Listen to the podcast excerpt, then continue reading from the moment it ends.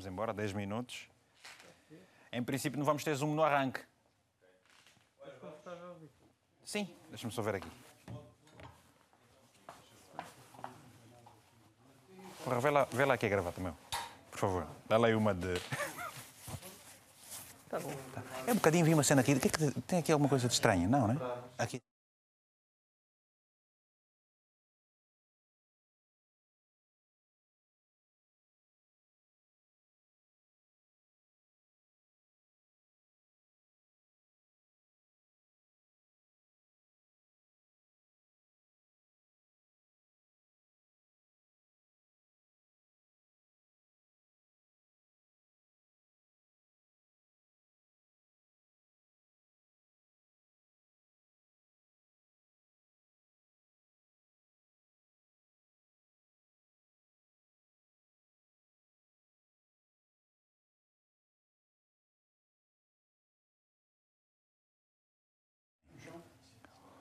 O meu retorno também está ótimo. Perfeito, perfeito. Ok?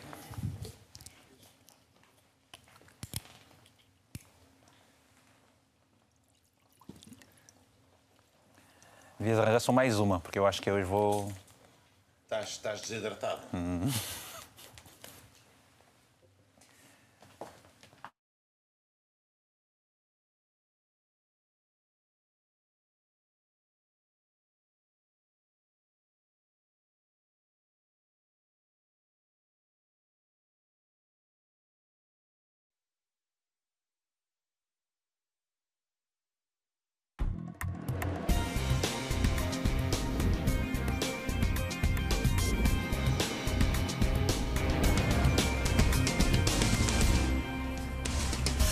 viva, muito bom dia. Começa agora o Tem a Palavra. Os últimos dias foram de um autêntico caos na África do Sul. É verdade que hoje a situação está mais calma, mas quase 30 anos depois do fim do apartheid, os sul-africanos voltaram a viver dias de terror nas ruas, com centenas de mortes, lojas completamente pilhadas e milhares de pessoas acabaram detidas. Tudo começou com a. com. como é que é? Yeah. yeah. Pois. Tudo começou com protestos contra a detenção do antigo presidente Jacob Zuma, o que se somou a um enorme descontentamento social, desemprego endémico e novas restrições anti-Covid. Tido como um país exemplar do ponto de vista político e do seu desenvolvimento económico, o que se passou na África do Sul deixa a descoberto as possíveis feridas de uma sociedade historicamente fragmentada. Começa aqui mais uma edição do Tenha Palavra, em direto de Lisboa para o mundo todo. Ah.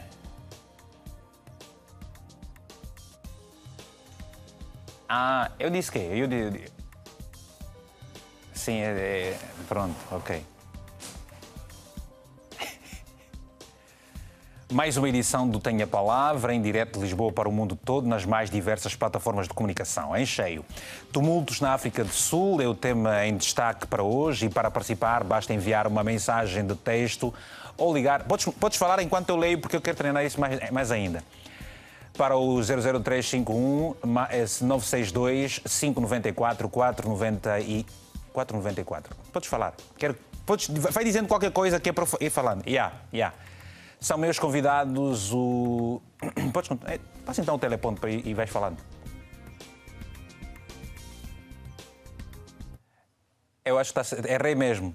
Sabes porquê? Porque eu, eu, eu, eu, eu pus o número sem olhar para.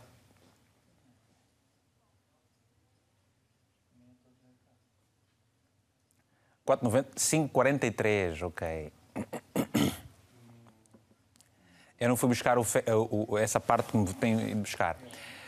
São meus convidados o jornalista José Gama, que está nas terras de Mandela, e o professor Hilário Chicate. É, é Chicate? Acho que não é Chicate. Deixa-me ver aqui. Acho que é Chacate. Chacate, isso. Chacate.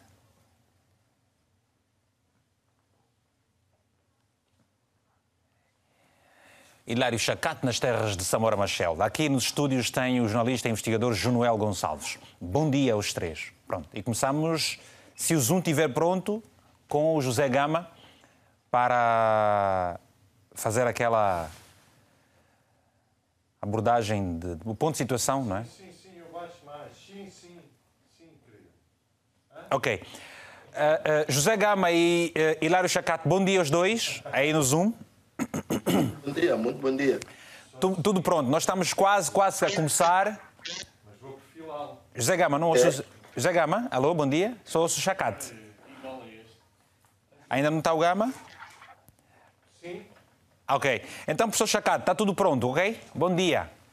Muito bom dia, muito bom dia. Tá, tá tudo pronto. Olha, é só para... Deixa- Está certo. Eu tenho aqui nos estúdios um professor também e investigador, eh, Genoa Gonçalves, e vamos, vamos ter o José Gama, que é jornalista que está na África do Sul. Portanto, os três são os convidados do programa de hoje. Sim, sim, sim. Estou já no programa, Obrigado. no, no, no Zoom. Bom dia. Está certo, está certo. Obrigado. Até já. Oh, ok. Vitor, entre o bom dia e nós é 27 segundos. Entre o bom dia, o programa está antes de nós, e nós é 27 segundos. tá? Só ao senhor para dar aqui umas palavrinhas para o microfone. Dou umas palavrinhas. Mais que palavrinhas. Pode contar até 10 devagarinho. Pronto, vamos contando até 10 devagarinho. Vamos falar da África do Sul também devagarinho. Tá Eu não sei quanto tempo é este Obrigado. programa. Quanto tempo é o programa? Uma hora e vinte minutos. Uma hora e vinte? Mas depois temos os telespectadores que entram por telefone, temos... Isso entra na, isso entra na hora e vinte. Ou é, ou, ou, ou, ou- ou é além do, da hora e vinte? Não, o programa tem uma hora e vinte minutos. Incluindo as perguntas dos. Incluindo as- exatamente isso. Exatamente isso. Ao longo do programa paramos aqui, vamos ao Zoom, vimos um Zoom, vimos o outro, depois paramos o Zoom e aqui vamos ao telefonema. Para saber. Tem uma boa dinâmica. Eu costumo vir aqui no Causa e Efeito. Sim, sim. Mas não é neste estúdio, é? também É aqui. Isso a televisão é tudo uma. Não, eu que eu estou sempre é aqui ao lado da RDP África, né? Pois, lá Eu, eu faço um programa lá.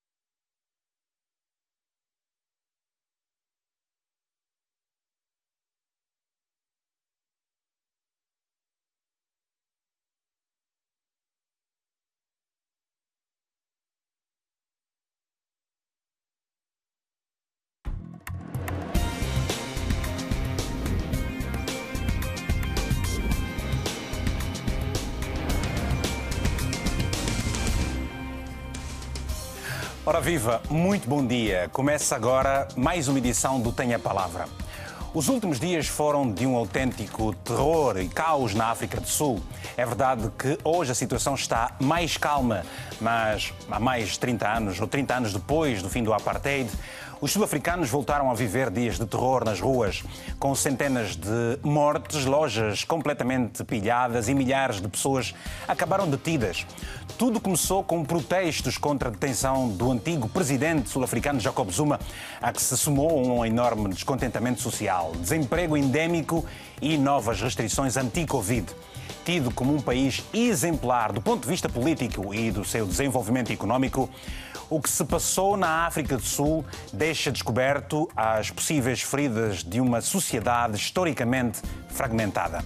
Começa aqui, como dizíamos há pouco, mais uma edição do programa Tenha Palavra em direto de Lisboa para o mundo todo nas mais diversas plataformas de comunicação. Tumultos na África do Sul é o tema em destaque para hoje e para participar basta enviar uma mensagem de texto eh, ou ligar para o 00351 962 494 543.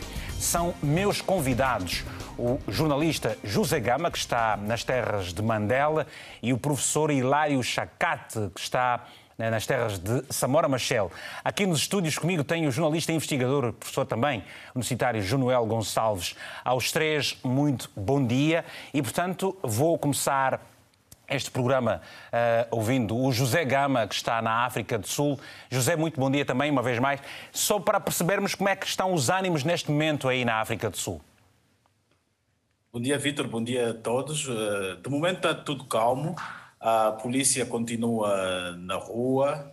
Há, há, cerca de dois dias que praticamente não há registro de caos, porque o presidente teve que pôr os seus ministros, os seus secretários provinciais uh, a andarem pelos bairros, a sensibilizar uh, as populações, as comunidades e também o facto de domingo termos celebrado o Dia Internacional de Mandela, contou muito porque uh, as autoridades fizeram lembrar uh, as pessoas para que olhassem para aquilo que foi o legado de Mandela, o legado de tolerância, o legado de, de, de harmonia e de paz, e para, aproveitar, para, para, se aproveitar o dia para não se causar nenhuma anomalia. E isto de facto funcionou.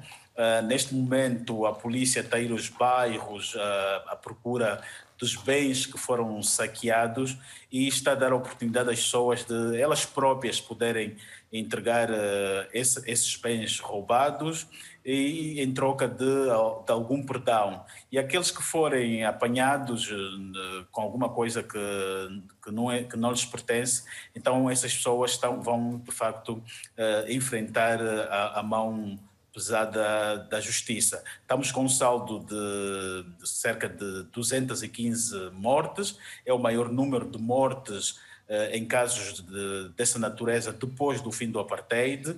Eh, há cerca de 3 mil eh, detidos. É um número também que agora há um debate enorme à volta desses casos, como é que se vai julgar, se, se declara-se uma amnistia, um perdão para estas pessoas ou se, e porque aliás a própria o aparelho de justiça já tem praticamente dado, já vem dando sinais de incapacidade incapacidade de julgar eh, durante esses dias cerca de 3 mil pessoas. Então, algumas delas estão a sair sobre, sobre fiança. Mas a verdade é que também ah, este problema causou danos enormes à África do Sul, cerca de 200 centros, uh, uh, shoppings comerciais que foram afetados, uh, cerca de 40 40 mil postos de empregos também que foram ameaçados e durante esses dias houve de facto uma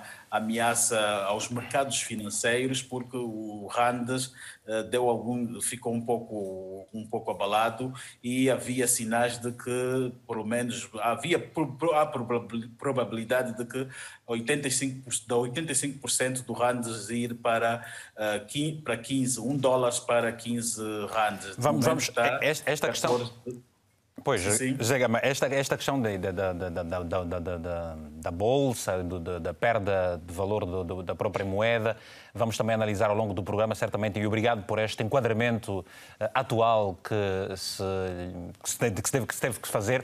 E porque na África do Sul vivem milhares de portugueses, eh, há uma grande comunidade portuguesa na África do Sul, vale dizer também há uma, que é uma grande comunidade de eh, moçambicanos, aliás, Moçambique faz fronteira com a África do Sul e também é uma grande comunidade de angolanos eh, na África do Sul, daí a razão de ser também deste programa eh, que normalmente tem estado a analisar os factos que marcam a atualidade informativa dos países da CPLP, mas exatamente decorrente do facto de haver uma grande comunidade portuguesa, moçambicana e também angolana e outras, certamente, de outros países, nós entendemos analisar eh, todas as nuances deste, eh, desta situação que ocorreu na África do Sul nos últimos dias. Professor Hilário Chacate, que é professor universitário, por favor, queremos então eh, perceber como é que em Moçambique se, se esteve a acompanhar a situação da África do Sul nos últimos dias.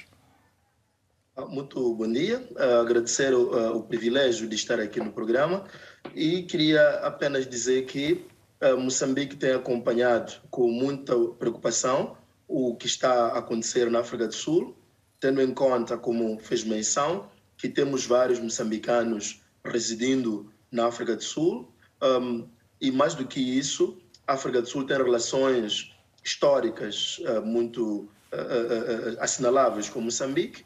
Basta lembrar que, inclusive, o presidente Jacob Zuma esteve em Moçambique durante o período do apartheid, foi muito acolhido aqui e várias outras personalidades portanto, ligados ao ANC, estiveram cá em Moçambique. Eh, por conta dessas razões, temos vários moçambicanos, sobretudo da região sul de Moçambique, que falo da província, das províncias de Gaza e Maputo, que trabalham na África do Sul, e sempre que ocorre esse tipo de fenômenos, de tumultos, eh, isto afeta diretamente ao Estado moçambicano. Mais do que isso, é preciso dizer que Moçambique um, é, de certa forma, um dos grandes uh, parceiros econômicos uh, da África do Sul. A África do Sul, tendo em conta que é uma grande potência econômica a nível da região, e a África do Sul produz e vende muitos produtos da primeira necessidade para o Estado moçambicano, sendo a África do Sul que abastece, de certa forma, uma parte significativa eh, do nosso setor informal. Mas e, desse... e é, preciso, é preciso referir também, professor Chacate, que uh, a África do Sul tem estado a intervir uh, desde o primeiro minuto na situação de Cabo Delgado.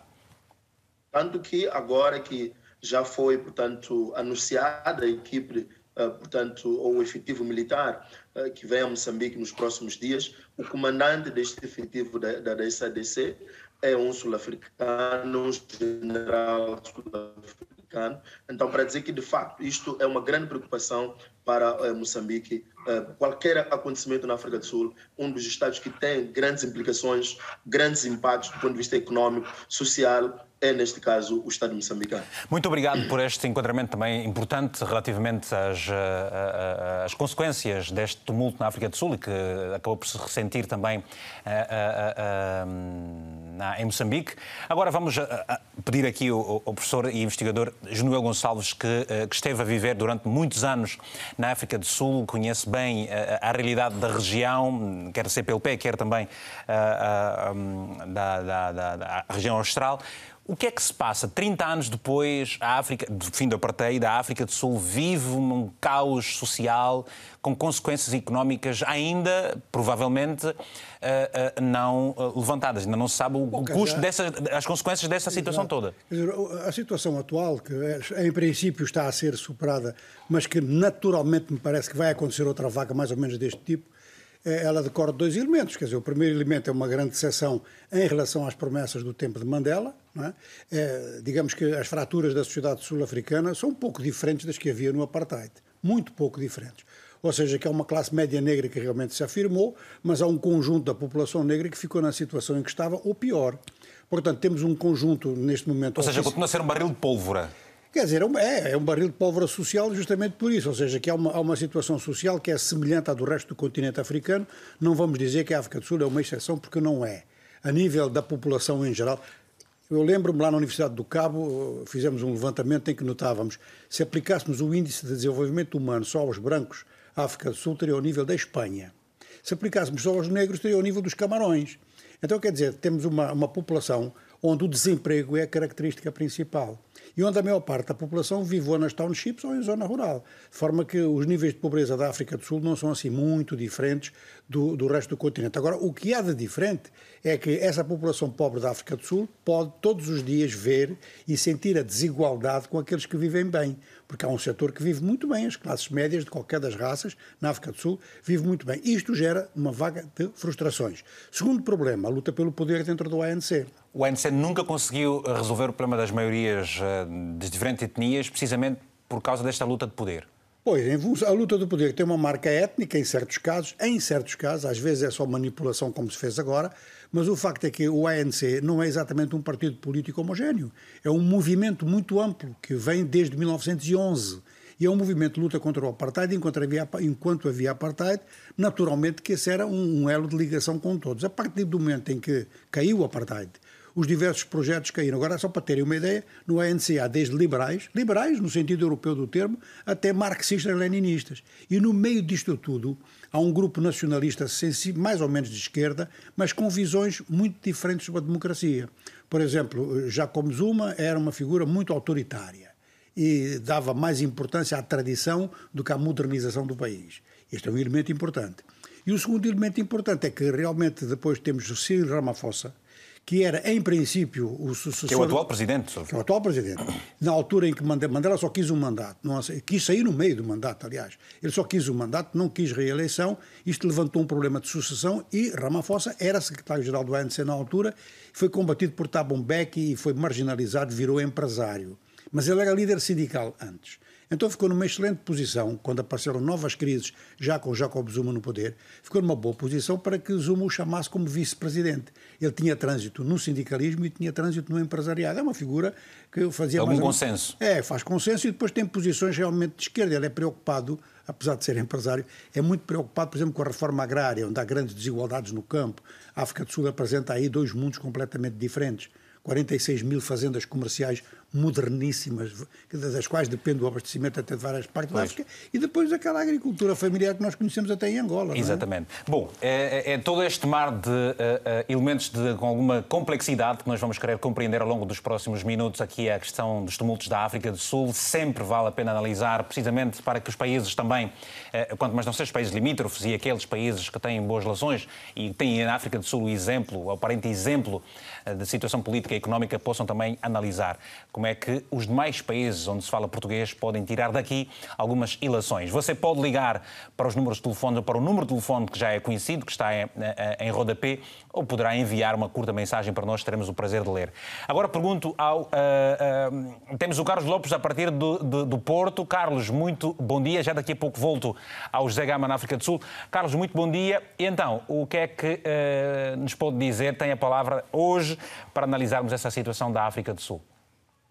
Muito bom dia, bom dia. Permita-me cumprimentá-los, os seus distintos convidados também, os telespectadores da RTP África do que têm a palavra. Na minha opinião, nós estamos aqui essencialmente na base destes tumultos, é um problema político.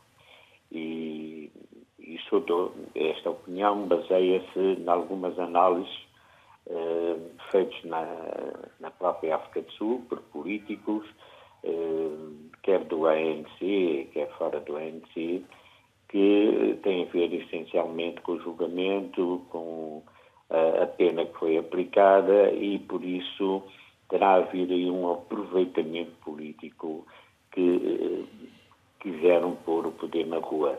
E daí o resultado que nós estamos a verificar.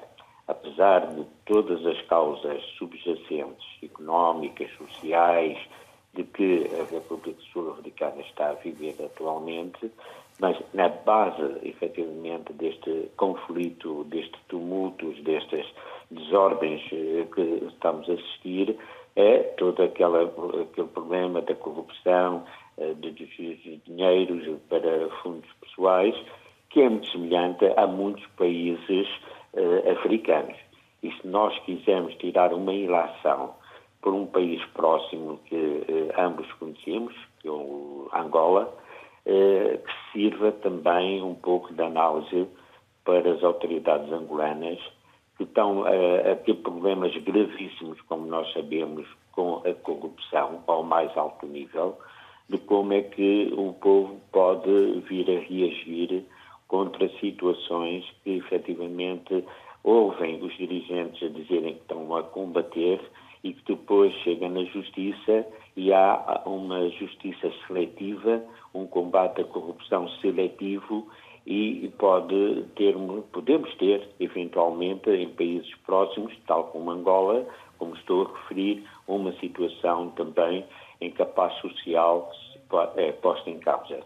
Desejo um bom dia. Muito obrigado. Muito obrigado, Carlos Lopes. Essa é de facto uma questão que vamos também querer saber aqui dos nossos convidados. Como é que os, os nossos países de língua portuguesa estarão a acompanhar e como é que se devem prevenir para que situações similares não venham também a acontecer. Está o Abel Pedro, a partir de Luanda, Angola. Abel, muito bom dia. Tenha a palavra, se faz favor. Vamos ter o Abel Pedro dentro de alguns instantes, no entanto, uh, vou então ouvir o. Uh, vamos até África do Sul, onde está o Dula Majid, uh, na cidade do Cabo, na África do Sul, é um cidadão moçambicano. Dula, muito bom dia. qual é a situação que se vive neste momento aí na cidade do Cabo? bom dia, espero bom dia. que estejam todos a ouvir-me. Estamos sim, senhor. Aqui na, aqui na cidade do Cabo não temos nenhuma incidência similar, digamos, aos casos que se verificaram em em Durban e, e Johannesburg. Uhum. Uh, nós estamos cá exatamente no fim da África, né?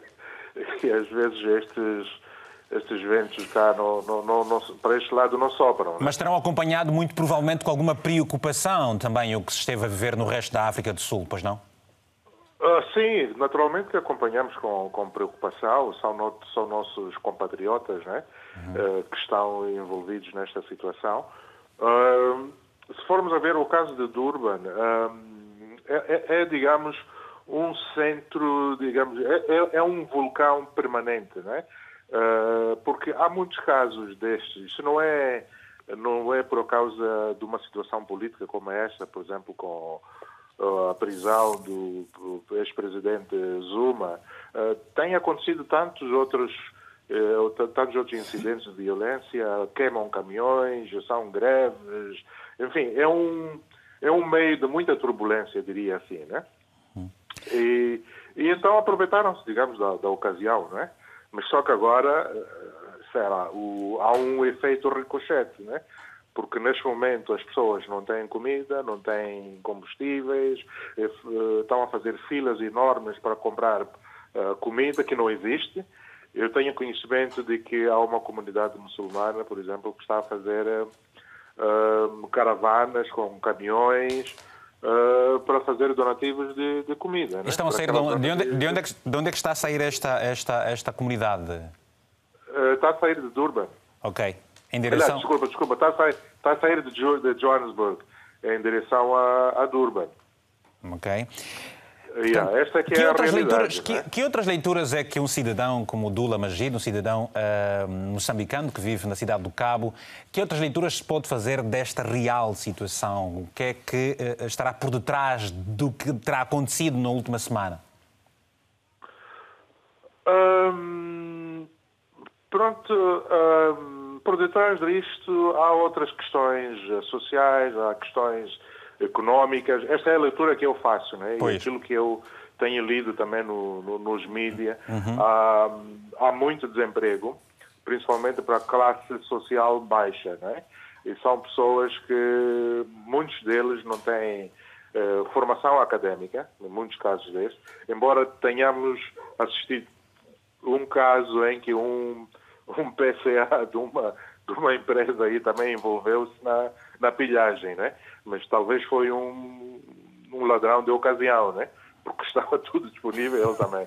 Mas essa é realmente a classe baixa, a classe mais necessitada. Né? Okay. E, e, que, e, que, durante este tempo do Covid, por exemplo, tem vivido mais dos chamados grandes, são 350 rands por mês que cada um recebe, não é?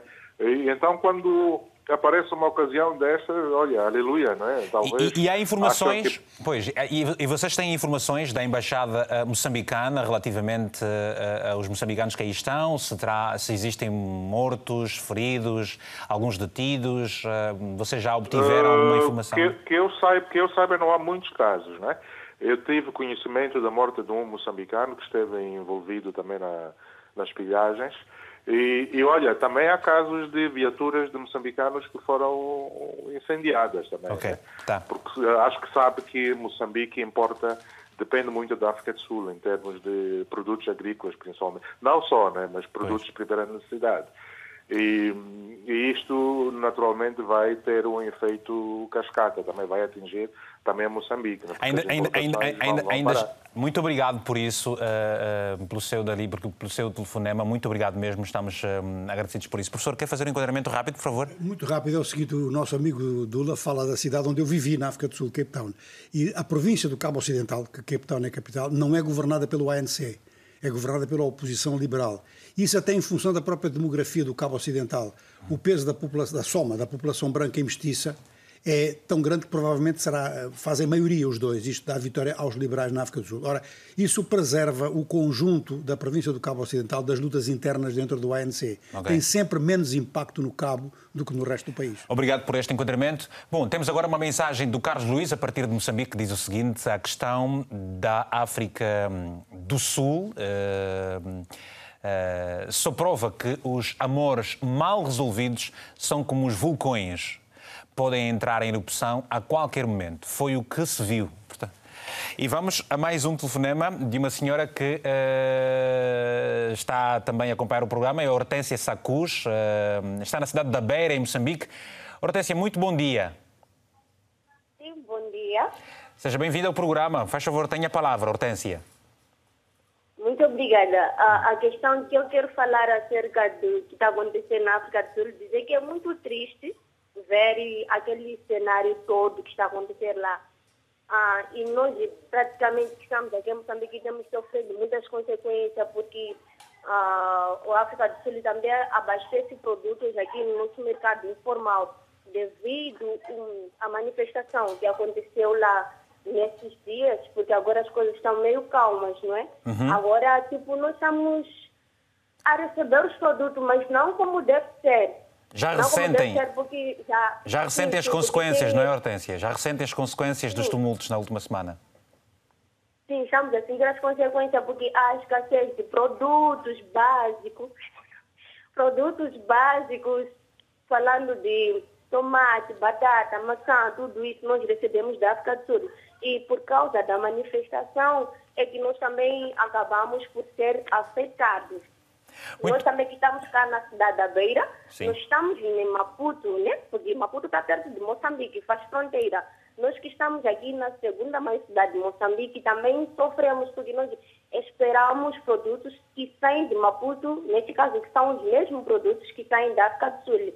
Dizer que é muito tri- triste o que está acontecendo e que espero né, que possa agir paz e harmonia, porque isso também vai beneficiar a nós, sabendo que nós também somos dependentes da África do Sul. Muito obrigado. Tal. Sim, muito obrigada. Obrigado, Hortência, pelo seu telefonema. Ah, ah, e hoje, ah, por razões óbvias, estamos a receber aqui uma chuva de telefonemas. Nós, nós costumamos a dar pouca, pouca não digo, mas pronto, não é. Não, é- não, tem- não temos tido, dado muita prioridade. Vamos voltar ah, aos nossos convidados daqui a pouco, só vamos priorizar mesmo os nossos telefonemas. O Pedro Gonga ah, ah, está em Luanda. Pedro, bom dia. Temos depois outras mensagens também. E vamos depois ouvir o, o- o- o- José Gama na África do Sul. Pedro, bom dia. Tem a palavra, se faz favor. Bom dia, Vitor Gomes. Bom dia, Bom aos dia. convidados e toda a produção do Tem a Palavra. Obrigado, doutor, em nome de todos os colegas. Exatamente. Uh, Vitor Gomes, o que eu, o que eu tenho a dizer apenas é que uh, esta, aqui, esta situação que está a passar na África do Sul não passa de uma situação meramente política. E que acredito que se os políticos não se intervinham na, na justiça sul-africana, eh, essa pena foi, foi aplicada ao ex-presidente. Poderia ser muito bem convertida ah, em multa, né? uma vez que a gente já sabe que Mas então, então, então, eh, então não, não, não, não, é, não é uma forma de mostrar às pessoas que ninguém está acima da lei e, portanto, e é preciso ter o exemplo para, para, para aquilo que se deseja como país? Ah, Sim, sim, sim, eh, mas é Vitor Gomes, eh, ora vejamos, é um ex-presidente, é um ex-presidente e ele tem uma certa popularidade no povo. eh, Mas ele não está acima da lei, aceitação. acima- Ah, Exatamente, não- ele não, não- está assim, não está assim, Vitor Guimendes, mas agora vejamos a situação que, que, que, que, que esta, que, esta, que, esta condenação trouxe. Né? Mais de 200 mortos e, e muita pilhagem. E eu acredito que isso aqui vai se refletir muito na economia sul-africana. Já está. Já está-se a refletir, está, Vitor Mendes. Então poderia ser uma situação evitável. São 14, são 14 meses de, de, de, de, prisão que poderia ser convertida em multa financeira, ou seja, pagava-se uma calção e, e, e, ele estaria em sua casa. Não deixaria de ser uma condenação, Vitor Mendes. Muito Agora, bem. Estar tá, tá, tá, a assistir este, este, este, episódio todo é muito triste. Obrigado, realmente. obrigado Pedro. Pedro obrigado.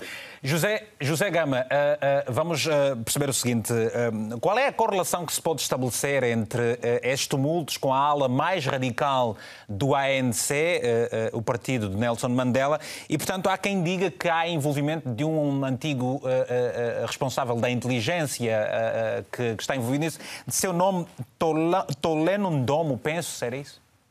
Se estarei a pronunciar bem. Pois. Exato. Primeiro temos que perceber uma coisa. A África do Sul tem um histórico de violência que data desde o século XVII. Eh, a África do Sul, eh, já no início, havia lutas entre as comunidades, depois veio o regime do apartheid, o regime do apartheid usava a violência para se legitimar e também os próprios negros achavam que a violência seria uma forma de dar resposta ao regime. O próprio presidente Mandela acreditava que o regime eh, do apartheid só deveria ser destruído por meios violentos. O regime do apartheid terminou e uh, África, até hoje a África do Sul continua, ou melhor, os sul-africanos continuam a acreditar que qualquer problema resolve-se pela violência. Uh, Uh, tivemos o caso do presidente Zuma que foi teve aqueles teve que foi uh, preso. Houve ali um grupo de pessoas a se manifestarem em frente à casa dele mas se notarmos eram uh, as pessoas que ali estavam a se manifestar era de uma forma muito pacífica usando as vestes melhor uniformes militares do, do, antigo exército do ANC pessoas com trajes tradicionais. Aquilo era um, é, é, é, é o que se chama violência Uh, vamos dizer assim, uma violência virtual, não era para dar, para dar lugar a uma violência física ou uma violência direta. Mas depois de dois dias, uh, começou-se a ver as coisas a evoluírem para um outro para um outro rumo. A África do Sul é um dos países do mundo onde as pessoas para se manifestarem vão às ruas e usam e queimam pneus. Por exemplo, se notarmos atrás em casa do Zuma, quando as pessoas foram se manifestar, ninguém usou ali pneus para, queima, para, para fazer uh, para, queim, para queimar e para dar algum sinal. Mas nos dias depois, as pessoas começaram a queimar pneus, a pôr pneus na, nas, estra, nas autoestradas e a fazer bloqueios das ruas. Quando isto acontece, a forma muito organizada, estruturada que aquilo uh, aconteceu, então as pessoas uh, foram pensando e vendo que era uma estratégia que o ANC, quando estava no exílio, fazia para provocar sabotagens econômicas. Por isso é que o, o presidente Ciro Ramaphosa, na última, nas, nas, nas, suas comunicações que tem estado a fazer, ele tem, tem dito mesmo que houve uma sabotagem econômica, que o interesse era uh, sabotar o seu mandato e depois esforçar se calhar, a sua saída. E no centro das atenções, da forma como isso está, foi, está organizado, as pessoas começaram a olhar para um indivíduo que chama-se Tuleni Ndlomo, que foi o chefe das, chefe das operações da inteligência do ANC. No tempo de Zuma, no tempo de Zuma, não é? Do ANC, e este indivíduo depois, com Zuma no poder, ele passou a chefiar os serviços de inteligência. E ele é acusado de canalizar, durante o seu mandato como chefe da inteligência, de usar muitos fundos para criar estruturas paralelas e ele era defensor do, do, de um pensamento que deveria haver mesmo uma, uma, um bloco ou uma estrutura que, para defender o presidente. É aquilo que se dá depois ao lugar o chamado culto de personalidade. Então, acredita Mas ele, ele, ele, foi apresentar-se, atenção, voluntariamente às autoridades, não sim, foi de modo nenhum indiciado, exato, não é? Pois. Exato. Acredita-se que essa estrutura é que tenha planeado isto.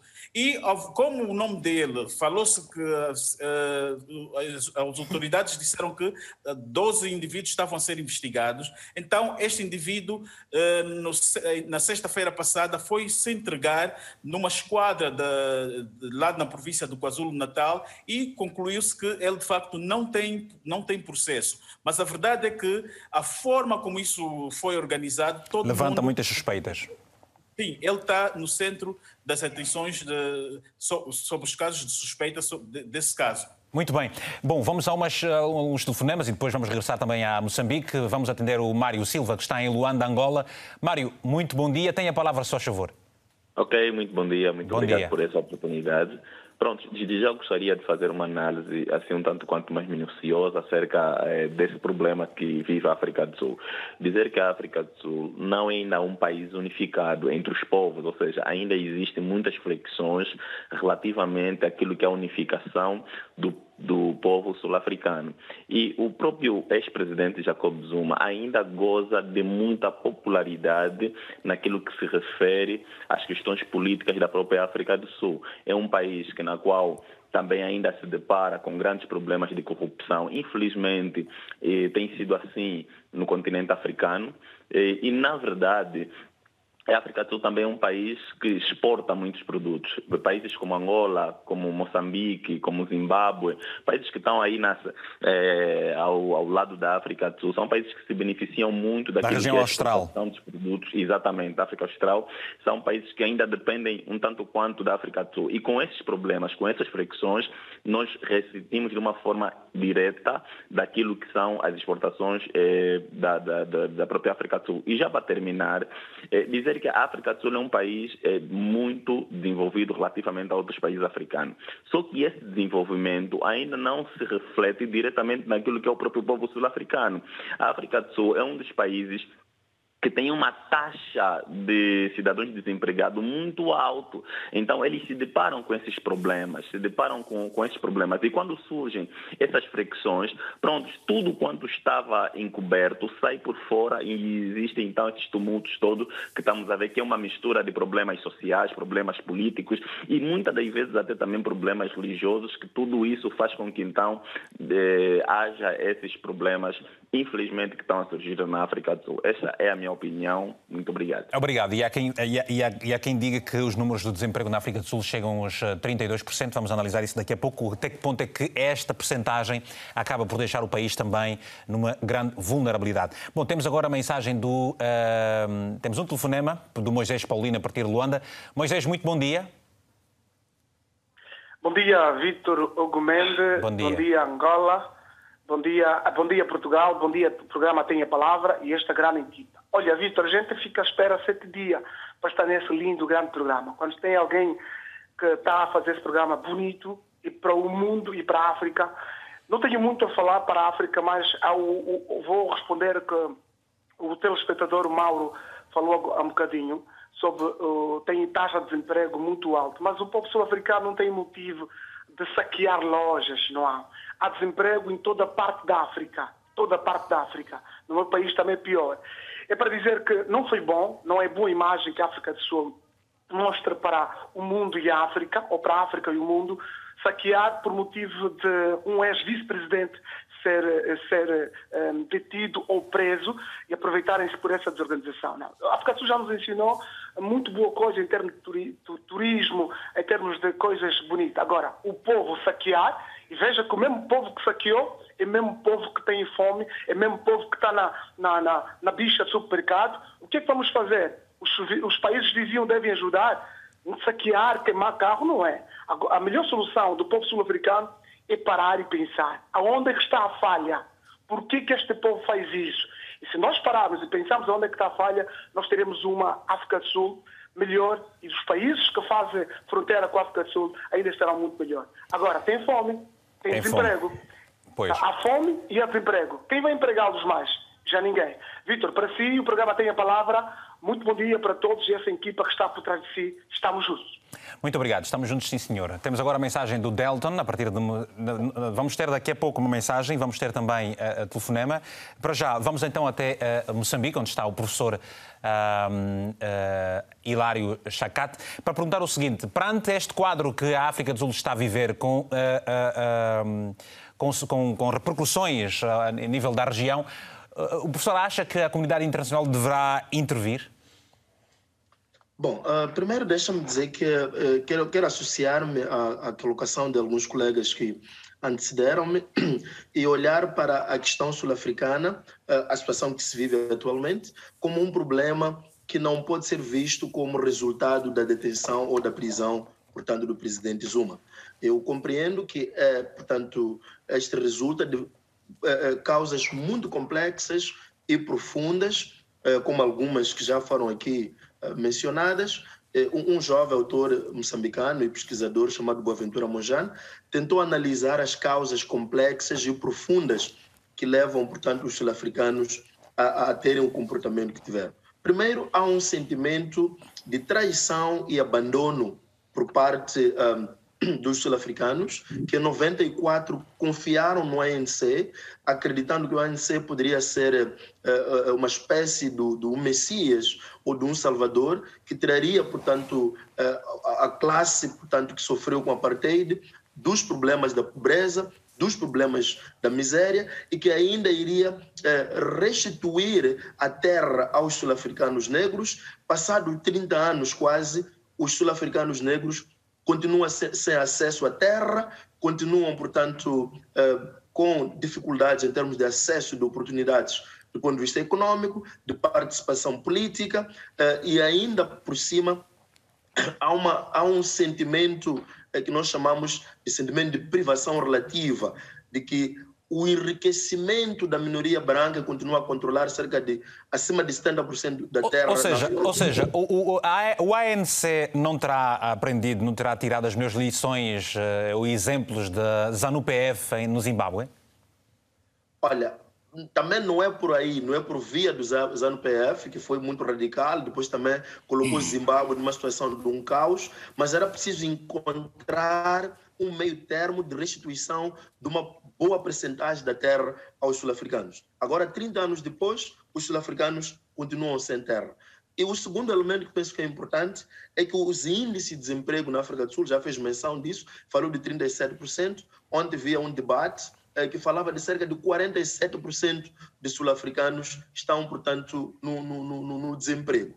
Então, este cenário todo, eh, e o terceiro elemento que penso que é importante trazer, em 2019, eh, o Banco Mundial colocou a África do Sul como o país com os maiores índices de desigualdades a nível mundial. Então, é um cenário extremamente complexo. Em quarto lugar, o colega Gama já tinha feito menção a isto, o, África do Sul tem um legado de violência. Ainda tem feridas, ainda tem é, mágoas que ainda não foram resolvidas. E essas feridas, essas mágoas, qualquer mexida, elas voltam, portanto, a reaparecer. E, e, e, e portanto, queria também colocar aqui a questão de a questão das vamos lá, restrições causadas pela pandemia de Covid-19 tem um impacto extremamente profundo na África do Sul porque a economia informal, de certa forma, continuava a garantir uma certa uh, base de sobrevivência para a maioria desses desempregados. Agora, com essas decisões que vão, portanto, legalizar, aliás, e, e criminalizar um, a, o, o negócio informal, isso, de certa forma, deixa a maior parte dos sul-africanos desempregados é. numa situação uh, de dificuldades enormes impossibilidade de garantir a sua sobrevivência, os tais 350 rands que foram prometidos pelo presidente da República parece que chegam a conta gota e não chega, portanto, a todos os sul-africanos desempregados. Então, é o último, é o último, portanto, eh, elemento que já tinha feito menção, é este, a questão do teto, a questão do, da terra na África do Sul, que ainda pois. continua sendo e vamos um continuar E vamos continuar, professor Hilário, vamos continuar a, a, perceber, a, tentar perceber exatamente muito mais em profundidade essa questão e obrigado por esta, esta análise que, que, que fez, acabou de fazer. Temos uma mensagem, na verdade duas mensagens. A primeira é do Delton, que está em Moçambique, que diz o seguinte, o governo sul-africano devia ter previsto e tentado cautelar essa situação, visto que Jacob Zuma sempre foi um líder que arrastou massas e tem seguidores muito fiéis. Portanto, a mensagem deste nosso telespectador a partir de Moçambique. Agora, a mensagem do José Quintas, está em Angola, diz o seguinte: Embora condene a forma e a motivação das manifestações e o de atacarem os empresários estrangeiros ao invés do governo diretamente, digo que só assim os governos se preocupam com os assuntos que afligem as comunidades. Muito obrigado também por esta mensagem. Uh, professor Genuel, depois do que uh, os demais convidados estiveram aqui a, a trazer à tona, eu pergunto, a, comu a, comunidade internacional deverá ter um papel importante nesse processo todo, mas também, e mais, como é que os países da CPLP, onde a taxa de desemprego é também muito alta, onde há situações dificílimas na saúde e na educação, poderão começar a fazer leituras diferentes a partir da situação da, da, da África do Sul? Bom, intervenção da chamada comunidade internacional, sou totalmente contra. E a África do Sul sempre foi. Mesmo na altura da transição do apartheid para o regime democrático, que se pensava que era uma explosão inevitável na África do Sul, os sul-africanos resolveram sozinhos. Têm meios de resolver sozinhos. Em relação aos países da CPLP, sim. Aliás, a África, a Nelson Mandela conseguiu congregar diferentes uh, visões. Aliás, teve como seu presidente Frederic de Klerk. Exatamente. E justamente era a existência do, do, do Mandela e do de Klerk, que ambos foram prémios Nobel, que eles estavam absolutamente decididos a resolver sozinhos, sem intervenção de ninguém. As intervenções externas que aparecem em qualquer grande crise de segurança em África, qualquer uma, a resolução é com uma intervenção estrangeira. Aliás, Angola também teve o mesmo papel, não, não é? Angola, não todos. Não, temos o Mali, temos o Burkina, onde quiser. Internamente resolve-se. Menos na África do Sul. E os sul-africanos fazem questão de que eles têm forças suficientes para resolver o problema. Neste, agora, agora, este tipo de crise que aconteceu na África do Sul com pilhagens de uma população muito pobre... Os 47% níveis, de desemprego, é isso? Deve ser mais porque é assim, é 26,7% oficialmente de desempregados. No conceito tradicional, desempregado é aquele que perdeu um emprego que tinha. Aquele que nunca teve emprego, os jovens, faz subir para 50%. Nós não temos ideia, quer dizer, eh, por exemplo, mesmo na Universidade do Cabo, os vários há um departamento especial para isso e é, é tão móvel, depende tanto da situação, por exemplo, do mercado informal, que foi muito bem referido pelo nosso colega de Maputo. O mercado informal, quando ele cai um pouco, o desemprego sobe porque o mercado informal, embora seja emprego precário, sempre dá algum rendimento. Algumas... Ah, isto, é, isto é assim, quer dizer, muito claramente. Há uma luta interna dentro do ANC. Já como Zuma estava realmente envolvido em questões de corrupção. Ele cometeu corrupção diretamente, sim ou não, isso tem que passar para o tribunal. Claro. Certo? Ele não se pode recusar a depor perante comissões como a Comissão de Captura do Estado. Ele só está preso por causa disso. Ele não foi condenado em processo nenhum, mas ele recusou um ato de justiça que, se você recusa, vai preso. Eu vou, porque é que ele não vai? Não havia como, mesmo fossem quais fossem as consequências, o Poder Judiciário sul-africano não recebe ordens da Presidência da República. Para Cyril Ramaphosa foi um mau momento isto que aconteceu. Mas os tribunais é assim, você se recusou a depor numa comissão central, porquê que se recusou? Ainda por cima desafia, pronto preso 15 meses de prisão e, e, e, vamos ver agora o que é que acontece com os três processos em que ele está, em que está envolvido. Quando um Presidente da República está envolvido a este nível de acusação, o conjunto da sociedade política movimenta-se. Então o ANC fez com ele aquilo que, por exemplo, o PT não fez no Brasil. Quando houve acusações de corrupção contra o poder no Brasil, o PT defendeu o poder porque estava no poder. E caiu e entrou à direita. Na África do Sul, foi o próprio ANC que tirou o Jacob Zuma e manteve o seu poder. Porque apareceu que, olha, há um militante do ANC que está envolvido em corrupção e o ANC respeitou a ética e tirou-o mesmo da presidência da República. Começou um processo. E é, é esta a questão, quer dizer, se o Jacob Zuma tem deposto na Comissão é, é, é, há pouco um ouvinte levantou a questão de uma multa. Se ele tem deposto na Comissão de Captura do Estado, ele não estaria preso. Evitaria essas consequências. Tudo evitaria isso, tudo. Pois. Então o poder não pode aceitar um desafio destes e submeter-se à chantagem de um adversário político interno. Aliás, uh, uh, o presidente sul-africano, Cyril Ramaphosa, disse que chamou a isto uma tentativa orquestrada de desestabilização. Foi. Foi. Porque se realmente há condições sociais para desenvolver isto em, na África do Sul ou em qualquer país africano, Sim. com 60% de desemprego, com subnutrição, se você lança uma espoleta na rua, tudo caminha para aí. Mas eu Mas... agora pergunto, eh, eh, como é que Angola, por exemplo, como é que Moçambique, como é que, como é que eh, Guiné-Bissau, que são os países que, ao que nos parece, ali Sim, algumas... Pior, algumas ali navega-se num mar muito uh, uh, uh, traiçoeiro podem, que leitura podem fazer eles não, desta situação? De qualquer... A Angola está com um índice de desemprego também muito alto. Também muito alto. E por, pelas mesmas razões, aliás, que o mercado informal absorve uma parte da mão de obra pois. e o mercado informal teve reduções, embora tivesse tido menos reduções que na África do Sul, porque claro. as restrições sul-africanas são mais imperativas. Mas o que acontece com os nossos países é que realmente qualquer faísca política agora tem o um exemplo sul-africano de como é que a partir de um protesto, porque no fundo isto foi organizado para defender o Zuma foi a antiga inteligência, não foi só o chefe da inteligência, muita gente, os 12 que são considerados como os, os dinamizadores destas manifestações, três dos quais já foram apresentados em tribunal, são figuras ligadas à antiga inteligência, são figuras ligadas a setores do ANC. Ora, dentro do ANC há um segundo problema, é que grande parte, grande parte mesmo, dos dirigentes do ANC, a começar pelo secretário-geral, estão suspensos de funções porque também têm processos em tribunal. Ora, porquê que eh, eh, esta soma de problemas significa o seguinte? Cyril Ramaphosa constatou que o seu partido transformou-se num partido de uma nova elite. E ele quer combater isso. Ao combater isso, ele começa a combater a fonte de capitalização que é delinquente.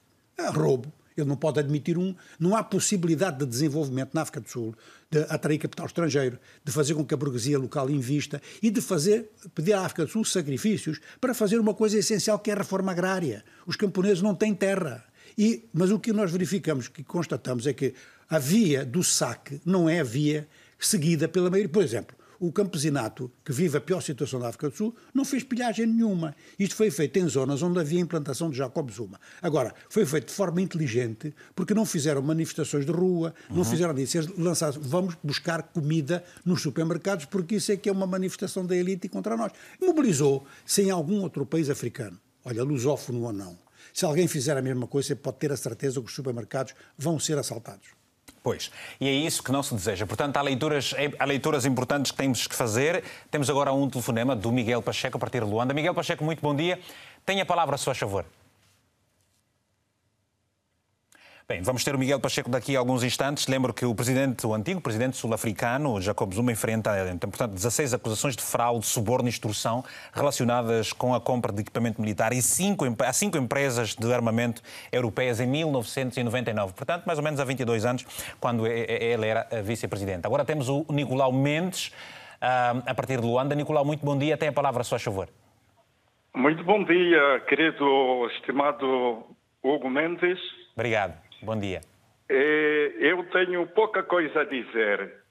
Mas é importante para nós. As coisas que estão ocorrendo na sociedade sul-africana, para mim, caracterizo-as da seguinte maneira. Primeiro, é, digo que trata-se de uma herança de ideologia de extrema valorização de afinidades étnicas. Em primeiro lugar. Em segundo lugar, também resulta de um déficit de socialização política e jurídica relativamente à liberdade civil que consagra que os cidadãos perante a lei são iguais.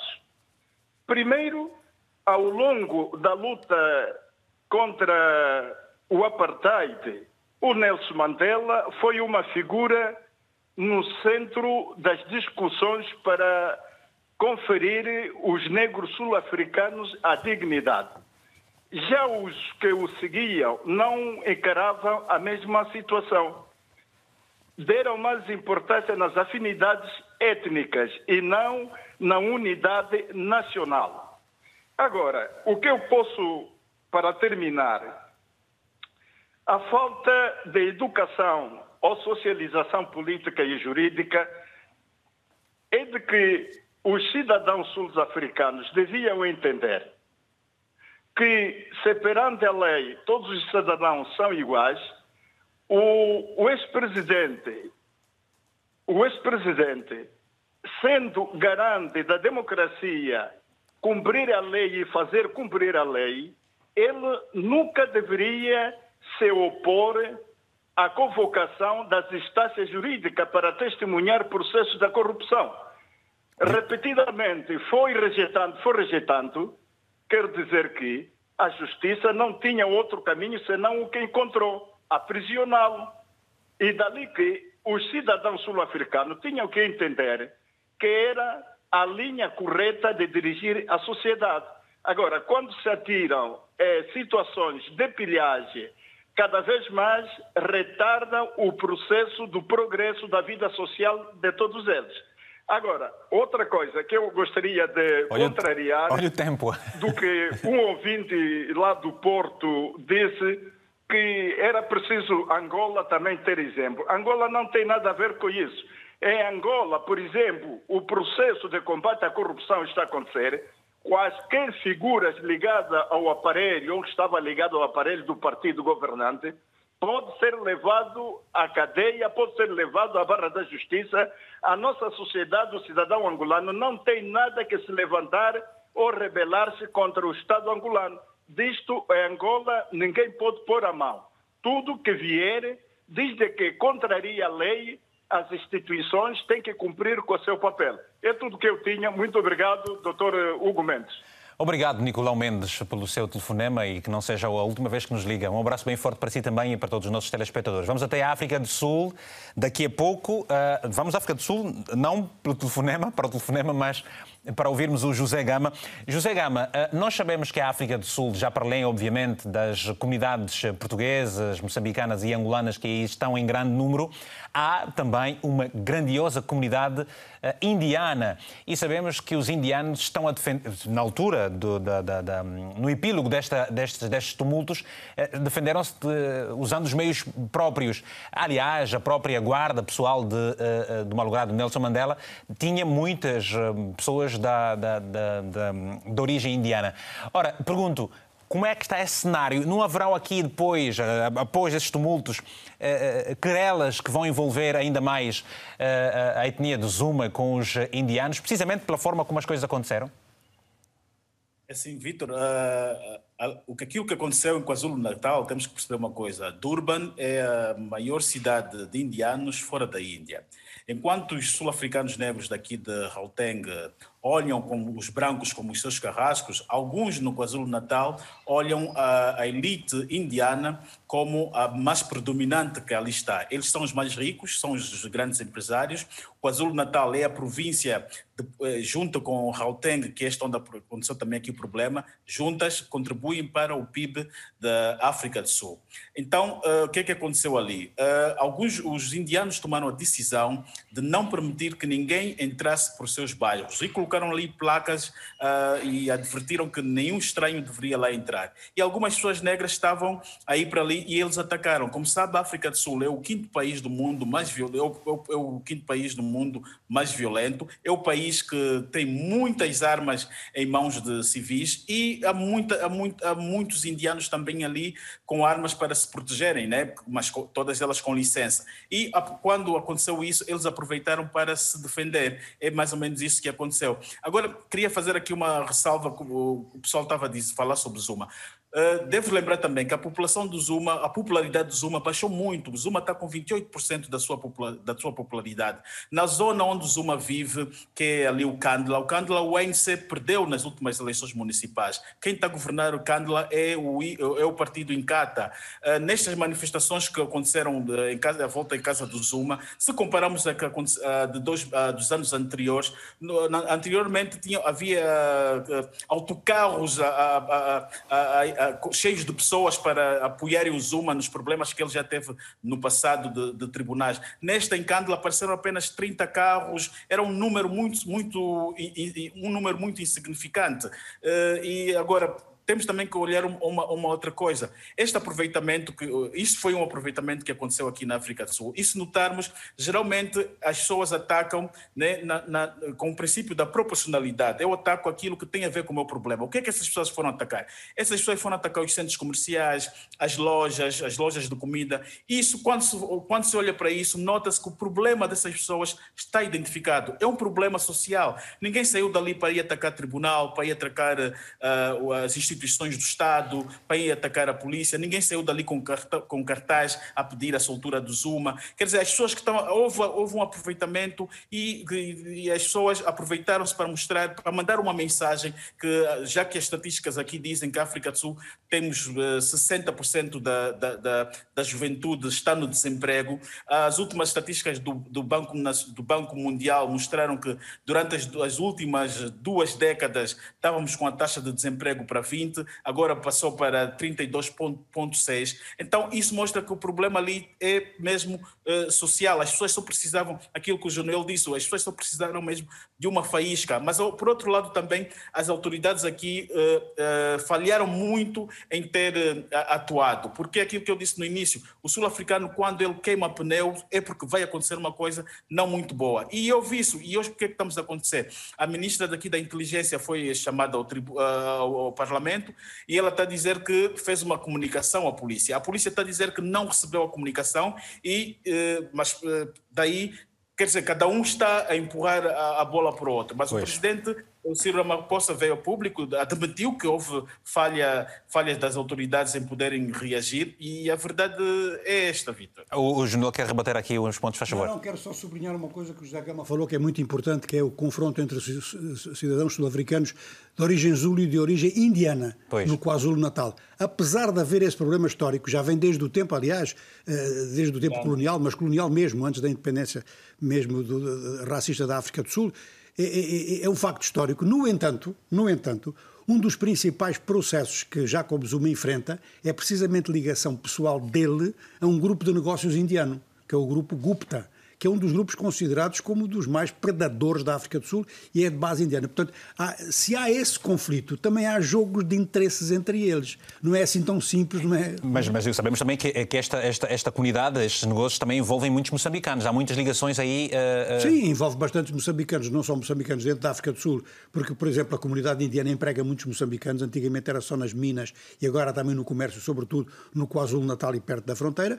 Como a gente sabe muito bem as relações comerciais que há entre Moçambique e a África do Sul. A, a, passagem de, de Rassano Garcia é uma das principais passagens comerciais de todo o continente africano. É um movimento muito intenso. O que acontece na África do Sul repercute diretamente na economia de Moçambique. Diretamente. Até porque a economia de Moçambique, como a de Angola, é muito subsidiária do exterior em produtos de primeira necessidade. E a África do Sul está do lado, naturalmente, que é, que, que é isso que acontece. Agora, o que é interessante é nisto, hein? atenção, a problemática racial sul-africana é muito manipulada. Essa história de que a oposição entre cidadãos sul-africanos de origem indiana e de origem, e de origem zulu, pronto, está bem, há conflitos. Mas depois também há figuras muito importantes que têm jogo de interesses entre si. E a, a captura de Estado, essa comissão de captura de Estado, tem como figuras centrais o Gupta, um empresário indiano, indiano. e Jacob Zuma. E foi por isso que Jacob Zuma não quis depor. Portanto, é, é, é, é, a complexidade, como se começou por dizer aqui, do caso sul-africano. Temos a Regina Culuzera, a partir de Moçambique. É uma mensagem da Regina Culuzera, que diz o seguinte: em Moçambique, como dissemos. A África do Sul é um país desenvolvido mas o povo não está desenvolvido. O partido e o Estado precisam reorganizar a estrutura social para que o povo se conforme. O povo sul-africano não está conformado. Temos uma outra mensagem do Gelson Isidoro a partir de Angola que diz o seguinte: a África do Sul é um belo país que, tal como muitos países da África e do mundo, precisa de governos sérios e verticais. Vamos andar sempre a lamentar e a fugir para a Europa. Falta seriedade, verticalidade dos, dos governos e também a educação. Vamos, e é por isso que uh, uh, vou daqui a pouco regressar ao, ao, ao, professor Hilário Chacate na África do Sul para percebermos exatamente mais pontos dos contornos económicos uh, que Moçambique acaba por ressentir destes tumultos uh, na África do Sul. Samuel Samalesso está em Luanda, ao telefone. Bom dia, tem a palavra, se faz favor. Bom dia, uh, Vitor Hugo Mendes. Bom dia.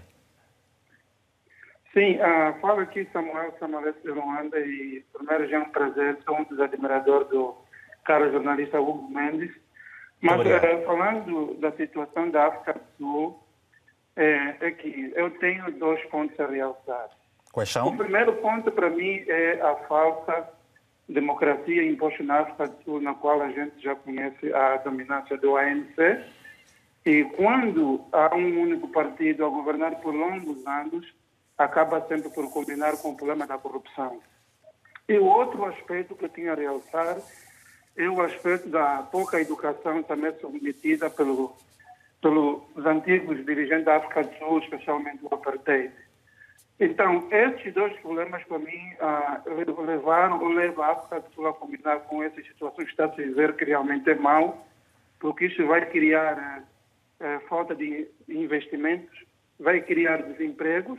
E, e, a minha opinião pessoal, eu acho que ah, os dirigentes ou as pessoas que estão a incitar a essa violência deveriam pensar nos empregos que poderão se perder, porque há muita gente que vai ficar sem emprego devido a esse conflito, porque não havia investimento, lojas que se partiram, saquearam tudo, então vai haver muito desemprego e vai aumentar, vai criar problemas na África do Sul. E Obrigado. isso também deve servir de exemplo para Angola, deve servir para Moçambique. É o mesmo problema que temos em Angola, a questão da corrupção. Por quê? Porque é o mesmo partido que governa, também é um problema de Moçambique, o mesmo partido que governa há muito tempo, e as pessoas, quando ficam muito tempo no poder, acabam por criar raízes. Então, o Estado fica capturado e ao capturar o Estado as instituições não funcionam e quando as instituições não funcionam é o que acontece e é o que vemos no caso de Zuma, que tentou desobedecer à ordem do tribunal porque ele achou-se que era super poderoso e que a estrutura não funcionava. Então, para terminar, eu deixaria aqui um conselho para nós africanos refletirmos mesmo, criamos instituições que funcionem, que não dependam do partido, mas dependam da, do país, para que essas situações não voltem a acontecer. Muito obrigado. À quarta-feira, aqui na RTP, a sua opinião conta. Você tem sempre a palavra. Professor Hilário Chacate, na África do Sul, queremos. Na Moçambique, peço perdão. Eh, eh, que leitura é que se lhe oferece fazer relativamente ao facto das empresas petrolíferas, de refinarias sul-africanas, por exemplo, e o caso uh, da Shell e a BP, terem encerrado operações precisamente em consequência uh, destes tumultos na África do Sul e depois estes negócios que envolvem uh, uh, uh, sul-africanos de origem indiana com moçambicanos também. O que é que pode dizer sobre isso? Olha, o, o que é importante dizer é que, historicamente, Moçambique sempre foi uma, uma das preferências sul-africanas em termos de mão de obra aqui na região e grande, vamos lá, grande volume de de, de, moçambicanos, sobretudo os que residem na região sul de Moçambique, que é quase nas proximidades da África do Sul, sempre migraram para a África do Sul como mão de obra preferencial. Eh, desde o tempo, portanto, colonial, temos histórico aqui de, inclusive, troca de, de, de, de mão de obra por meio de barras de ouro por parte, portanto, de Portugal na altura, e que esta tendência continua até hoje, uma ligação profunda entre a África do Sul e Moçambique, no que diz respeito, muito em particular, à contratação de mão de obra moçambicana. Por várias razões, diz que os moçambicanos são mais obedientes quando estão eh, na África do Sul aos patronatos, são mais eh, dedicados, portanto, ao trabalho, por entenderem que estão fora do seu do seu do seu do seu do seu círculo de influência e isto uh, vai, ser, vai ter repercussões extremamente profundas na economia moçambicana. Um, uh, neste momento, eu vi ontem que cerca de uh, eh, 10 mil pessoas vão, por conta dessa situação, à rua, portanto, vão, vão a desemprego, e isto vai ter, sem sombra de dúvida, diretamente repercussões na realidade moçambicana, por um lado. Por outro lado, como dizia uma das participantes da Beira, uh, Moçambique depende, em grande medida, quase que acima de 50% dos seus produtos da primeira necessidade, como batata, cebola, eh, dentre outros, uh, vem da África do Sul. Por isso, todos os dias, dia e noite, poderá quem, quem, observa esse cenário, poderá ver que há sempre uma série de, de, de, caminhões entrando na África do Sul e saindo para abastecer o mercado moçambicano. E com este cenário todo, o que poderá acontecer é que os preços poderão eh, disparar com, com, com, com, uma situação eh, que vai resultar de escassez dos produtos da primeira necessidade. Isso vai ter eh, claramente implicações no preço a nível de Moçambique. Portanto, penso que numa primeira fase em relação a esse aspecto, diria em poucas linhas essas palavras. Muito bem. Uh, Januel, e, e, e, com base no que terá dito o, o, Nicolau e na comparação que fez com o, aqui as palavras de, do Carlos Lopes a partir do Porto, o, o, Carlos chamou atenção para o facto de Angola também viver alguma situação muito delicada neste momento, com um índice elevado de desemprego, a situação da Covid-19 e muito mais. No entanto, o, o Nicolau rebate de que está a haver um combate à corrupção corrupção no país e que, portanto, em Angola não deverá haver esse tipo de situações. Qual é a sua análise nesse, nesse não, sentido? A minha análise é que, tanto em Angola quanto na África do Sul, há combate à corrupção. Na África do Sul também há. Só que quem, quem é alvo dos processos de corrupção em Angola parece-me ter muito menos poder do que na África do Sul. Ou seja, que o grupo de Jacob Zuma não é só o grupo de Jacob Zuma, há outros grupos também. Vamos não esquecer que há mais de uma dúzia de altos dirigentes do ANC que estão suspensos dos seus cargos. E isto é muito importante. Isto pode ter tido influência nestes acontecimentos e não só o Zuma. É uma soma de fatores. Portanto, é, é, é, para Angola. Para, para, Angola, quer dizer, é uma soma de fatores para, para, para, África, para a África do Sul. Mas Angola, no caso de Angola, uhum. ao que tudo indica, o, o, o grupo mais acusado, os marimbondos, como chamamos em Angola, têm muito menos poder neste momento, então têm menos capacidade de mobilização. O risco em Angola não vem daí. O risco em Angola vem a que sejam os fatores sociais que diretamente, uma pequena manifestação, Por exemplo, uma que está prevista para sábado. Qualquer dessas pequenas manifestações pode degenerar, sobretudo se a repressão for muito intensa, pode degenerar num saque também, porque as pessoas estão com dificuldade de abastecimento, como estão, como estão na África do Sul. E foi o que Ora, disse é- o Nicolau. Pois é, é é uma situação que é, é um pouco diferente, ou seja, que não creio que de dentro do, do- do partido no poder em Angola possam surgir figuras com a envergadura de, de Jacob Zuma. De facto, um, um- um dos nossos intervenientes sublinhou muito bem que a popularidade de Zuma caiu para 28%. Essa, esse índice de popularidade é baixo, mas é perigoso, porque ele é regionalmente estabelecido. É no KwaZulu-Natal. A fragmentação da África do Sul é uma ameaça constante que temos no conjunto do país. KwaZulu-Natal, Cabo Ocidental e depois tentativas racistas de fazer um Estado branco, que isso ainda não parou. Portanto, temos todos esses, esses problemas aí à mistura. Em Angola não há esses problemas. Em, em- em- em segundo lugar, a pobreza rural na África do Sul exige uma reforma agrária.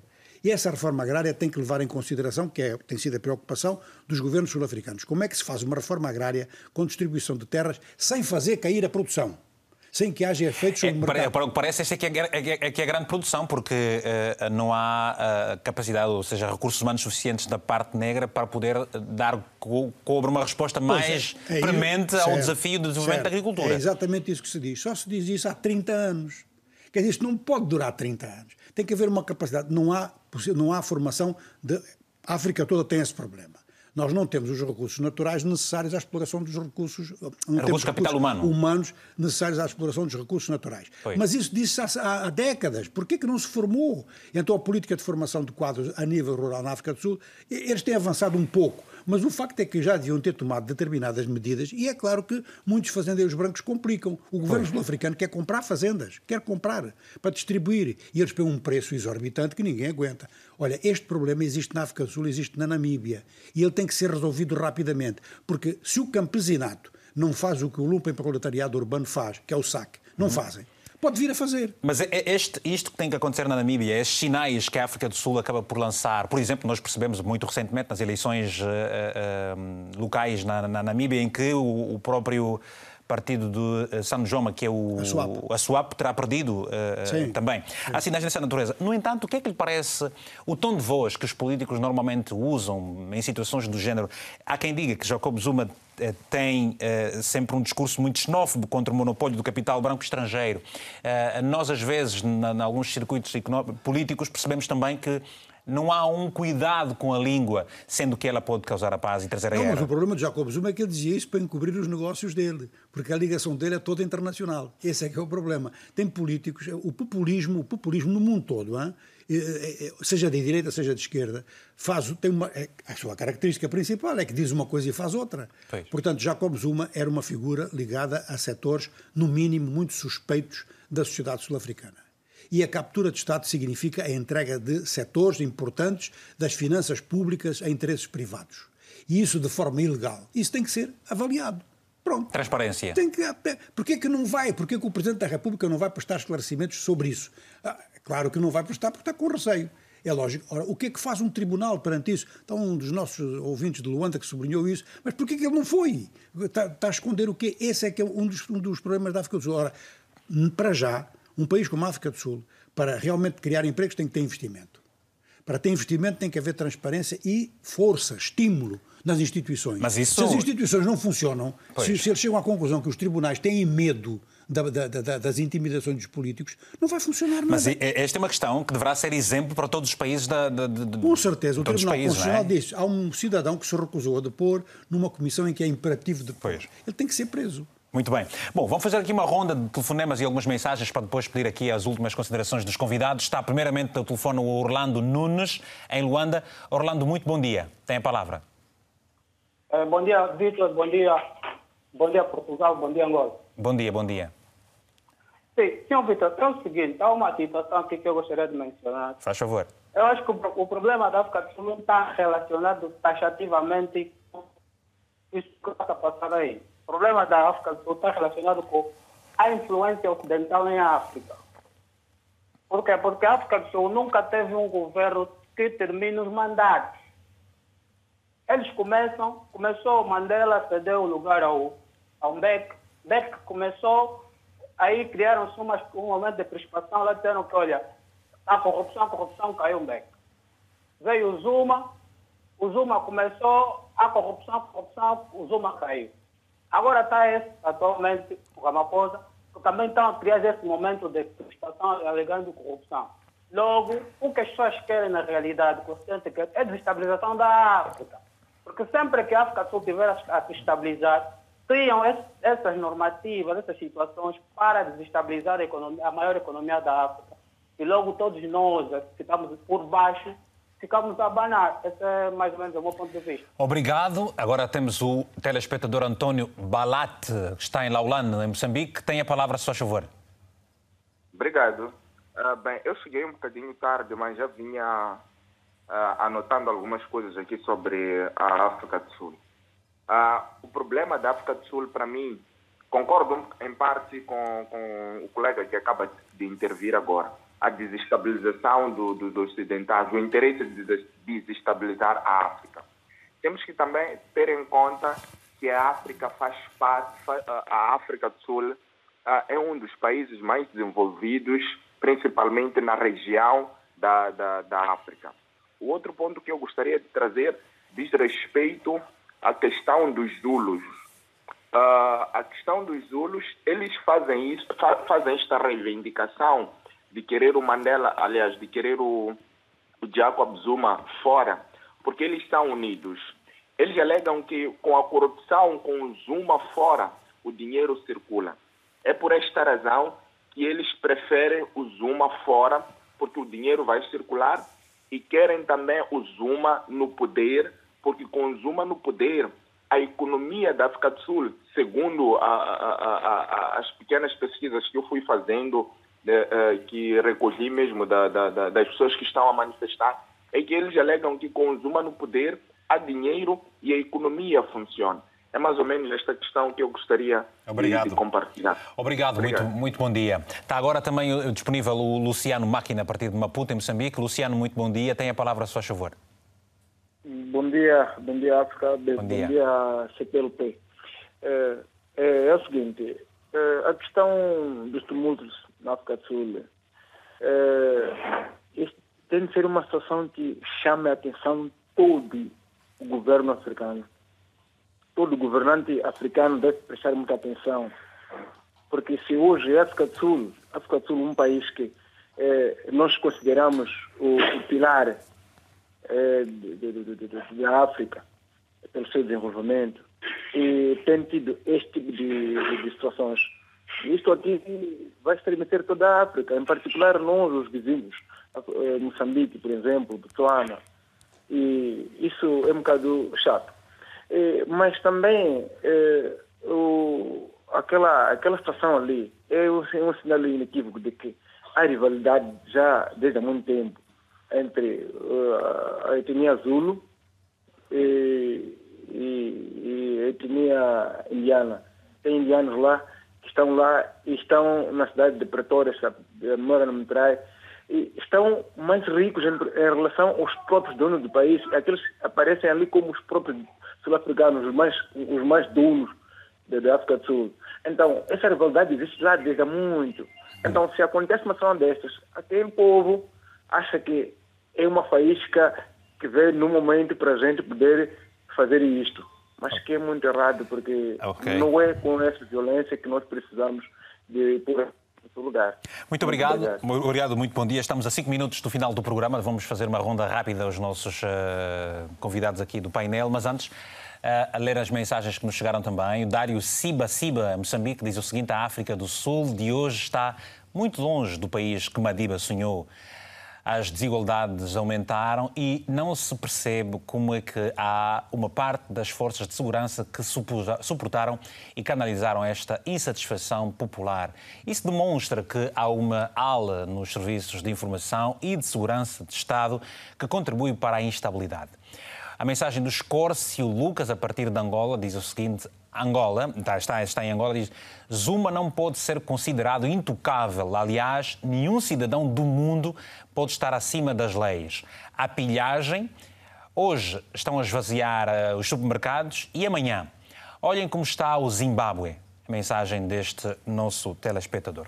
Bom, vamos uh, uh, fazer aqui a nossa última ronda, uh, começando pelo José Gama, na África do Sul.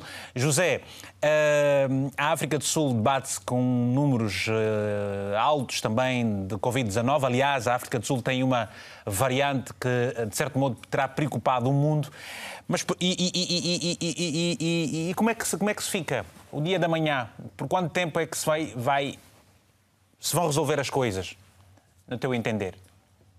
Pois, a África do Sul está na quinta posição de, de, mais casos de Covid no mundo. estávamos com, há, pouco tempo, estávamos com um pico de 21 mil casos por dia e esses dias agora tende a baixar porque uh, foram aplicadas algumas medidas de prevenção à propagação do vírus da Covid. E com esses tumultos também alterou o programa de vacinação, porque havia um programa que era no sentido de vacinar 90 mil pessoas uh, por dia. Agora as coisas estabeleceram. Uh, antes, durante esses saques, foram, atacaram as farmácias, atacaram carros que transportavam oxigênios para hospitais, para os doentes, e isto afetou mesmo o programa de vacinação da África do Sul, que agora, que agora começa. E agora o país está a pensar em reestruturar também a sua economia, porque nesse momento a economia foi uh, fragilizada por dois fatores. Um é este do Covid-19, porque muitas pessoas ficaram desempregadas, e também outro fator é, acaba por ser também este do, dos tumultos, porque até a semana passada estávamos em termos de danos cerca de 50, 150 uh, milhões de, de euros em, em, de euros. E, portanto, e tem, há cerca de 40 mil postos de empregos eh, eh, ameaçados. O presidente falou há dias para os investidores para ver se transmitisse uma mensagem de segurança, porque a África do Sul é um país que depende muito do, uhum. do turismo.